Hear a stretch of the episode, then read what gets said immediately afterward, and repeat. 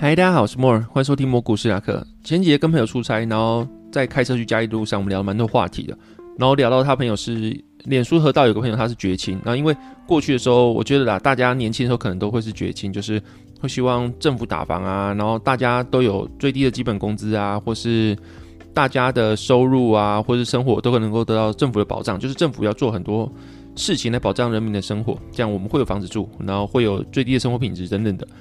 那他朋友就是这样的人，然后我们现在聊到他朋友是个绝情，然后脸书的河道上一直说什么政府失职啊，台湾的房价所得比太高，他朋友讲是有二十倍，然后高于日本的十倍，然后这个数字我不确定是不是真的，因为他是他朋友讲的，那反正就是因为这样，他认为台湾政府失职，然后应该要多做一点东西。那我拿二零二一年的数据来看的话，台北的房价所得比大概是十五倍，所以说我觉得这个数字好像有点怪怪的，因为如果一个人的台湾人的收入的中位数是五万六万块的话，你年薪大概会是七十万左右。那你七十万的十五倍，在台北大概是一千万，能够买到一间房子吗？我觉得有点不太可能。你自己看，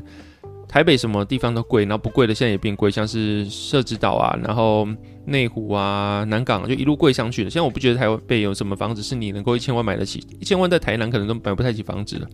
那就是反正这个数字就是这个样子。那这边有个问题啊，就是如果你拿日本跟台湾的房价所得比来比的话，我觉得有点怪。所以说都是房价所得比，但是很多东西它的脉络是不一样的。像是你要知道日本脉络，它曾经它的房价所得比也是非常高，那它没那么高原因是因为不是政府强力打房，是有一些原因导致它直接失弱。那日本在一九八九年的时候，他们的指数其实到达巅峰，大概是三万九千点左右日经指数。然后三十年过去之后，到现在还没重返那个时代。然后在当时，他们全日本的土地总价大概是美国的四倍，所以说他们那时候的房价所得比其实也是很高。那会造成这种现象，其实是有它的脉络存在。因为在一九八零年代的时候，日本对于美元来说，它的货币是非常贬值的。然后因为它的货币便宜，它的成本便宜，它可以制造很多很多东西，然后相对低价，导致全世界充斥日本制造的东西。后续是因为这样子，美国意识到就是他们对日本啊，对世界的贸易赤字太多，那所以才会导致在一九八五年的时候，美国啊、日本啊，还有其他三国共国达成一个广场协议。那这个协议的内容大概就是要其他四国大量抛售美元，让美元做贬值，然后去缓和他们的贸易赤字。那这个现象导致美元贬值，日元从本来两百六十元兑一美元，到三年后变成。一百三十五对一美元，那换句话说，大概就是日元在三年内升值的一倍左右。然后日元升值，它会造成两个现象。那第一个就是说，日元计价的东西，它会变得它的资产价格会大幅提升。像是日元升值之后，它去买其他国家的东西，它其实会变得非常便宜。然后导致说，如果今天有个阳春面是以美元计价，然后换算日元来说的话，大概是五十日元。然后今天。日元升值之后，只要二十五元就会买一碗阳春面，所以导致说你持有日元的购买力是大幅提升的。那刚刚那个现象其实还好，但是另外一个现象就是比较大原因，就是因为日元货币的升值速度太快。那你想想嘛，如果日元它可以在三年内升一倍的话，那它的表现其实是优于平均大盘的。那如果你是跟他国国民的话，你一定会先把你自己当地货币借出来，然后去换成日元，然后等后续你再换回来，就有点像是你做空自己国家的货币。然后做多日元，然后后续等日元升值之后呢，你再换回你的国家货币，大概这种道理。所以说，很多很多人他就会把自己国家货币啊换成日元，然后导致大量钱流到日本。然后像我之前讲的一样，就是你的钱流到一个国家之后，你绝对不可能放在那边让它去被通膨吃掉啊，或者怎么样，你一定会去买其他的风险资产。然后日本的话就会去买他们的房地产或者是他们的股市。那就导致刚刚讲到，就是日经股市到历史高点，然后房地产也大幅提升，整个全国的日本的土地总值是美国的四倍。可是后续这个泡沫，日本他们政府也看到，所以在一九八九年的时候，他们尝试要启动升息啊一些紧缩政策，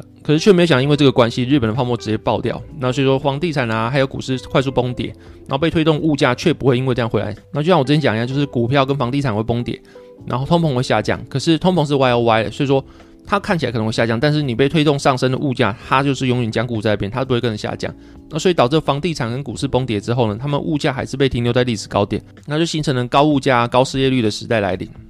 然后既然高物价、高失业率，所以大家都不想出门消费。然后不想出门消费的话，企业它的营收当然不会很好，所以它只好裁员。然后裁员之后又提高失业率，失业率高的时候，大家又不想出门消费，然后商品只好降价去求售。可商品降价求售的话，你会发现每年商品慢慢变便宜，就会变成通货紧缩。然后人民就会预期到明年去买这个商品可能会更便宜，所以那些耐久材啊，或这种你需要大笔购买的资产，可能就没有人会想立即去购买，所以大家会预期商品越越便宜之后，又不想大量购物，所以导致高失业率，所以大家不想购物，然后企业降价求售，然后大家又预期商品变更便宜，又不想现在去买，企业的获利又变更差，这样的负循环就慢慢下去。就是你拿台湾跟日本的房价所得比去比，我其实没有什么意义啊。就是日本它会房价所得比这么低，它是有个历史脉络存在。然后每个国家不可能说，你看日本的房价所得比这么低，然后台湾也跟着去的样子。然后你看日本的内需人口多少，然后土地多少，然后人口的稠密的程度多少，那台湾的土地就那么少，人口的密度这么高，那你要拿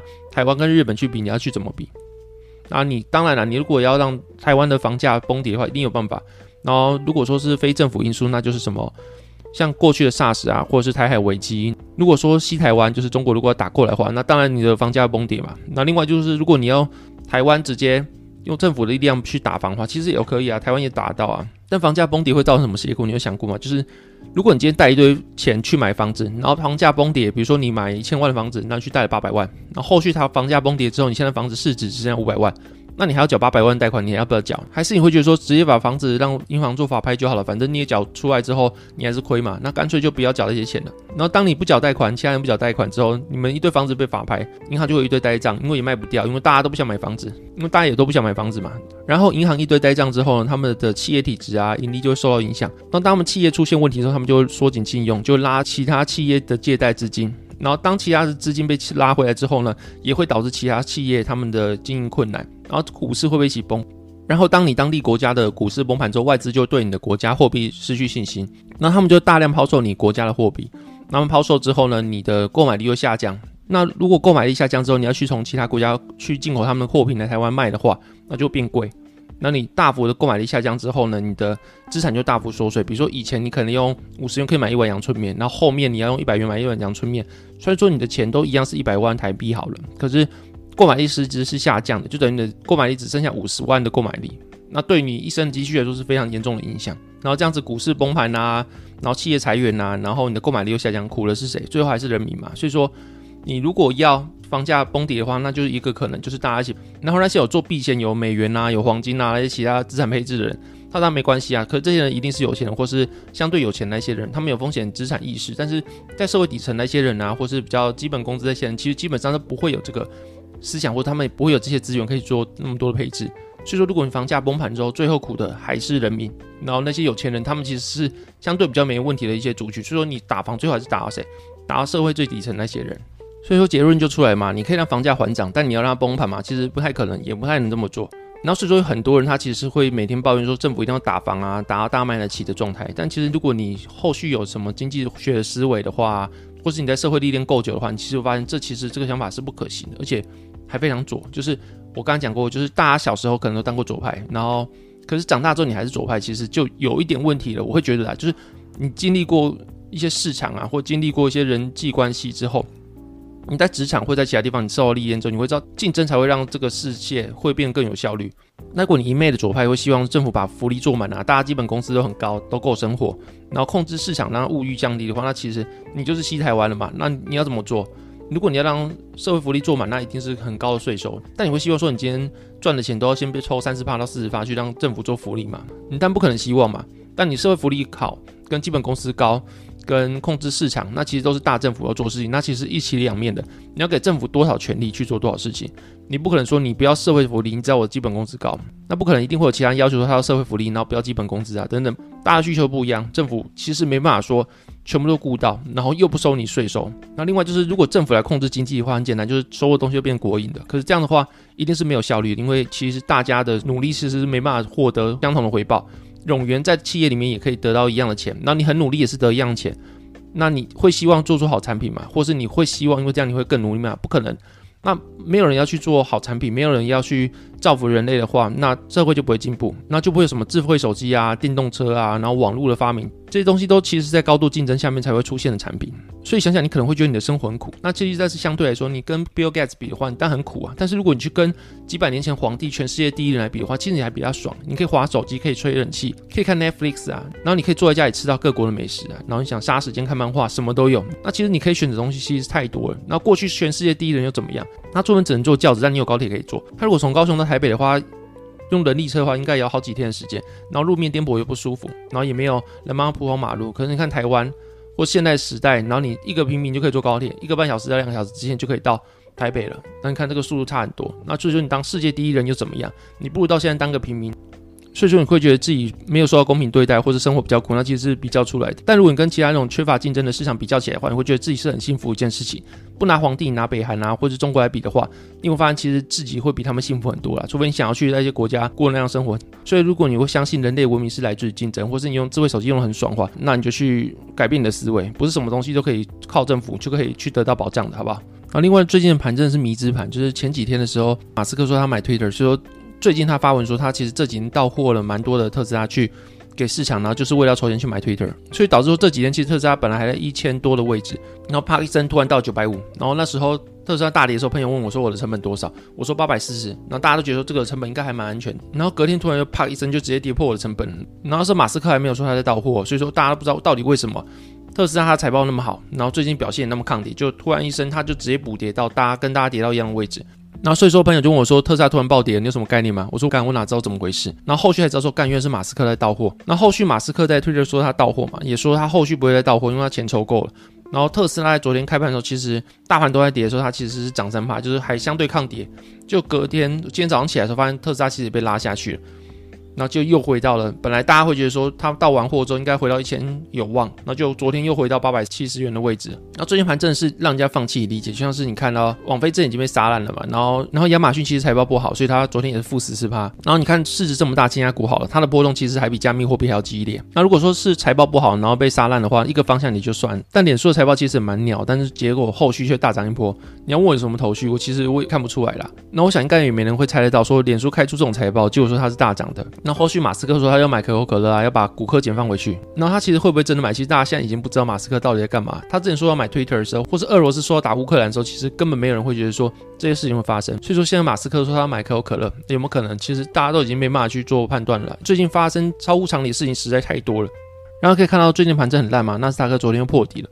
然后近期你看到美国的散户投资人信心指数其实来到历史低点。这数据基本上就是美国的机构去问投资人说，你对未来是看多还是看空，就是非常简单的问题。然后你看到现在市场情绪低落，已经来到了比二零二零年三月的武汉肺炎还要低的水准。上次这么低的时候是二零零八年的金融海啸，所以说通常这个低点都会是未来看起来的话是一个非常相对低点，或是一个非常低的位置。所以说如果你现在部位是没有杠杆的话，虽然说很痛苦。但可以思考一下，就是你现在这笔钱是不是急用，或是你能不能够去消化这个情绪？那如果说可以的话，我建议你不要把部位全部砍掉，或是你不要去大幅的减码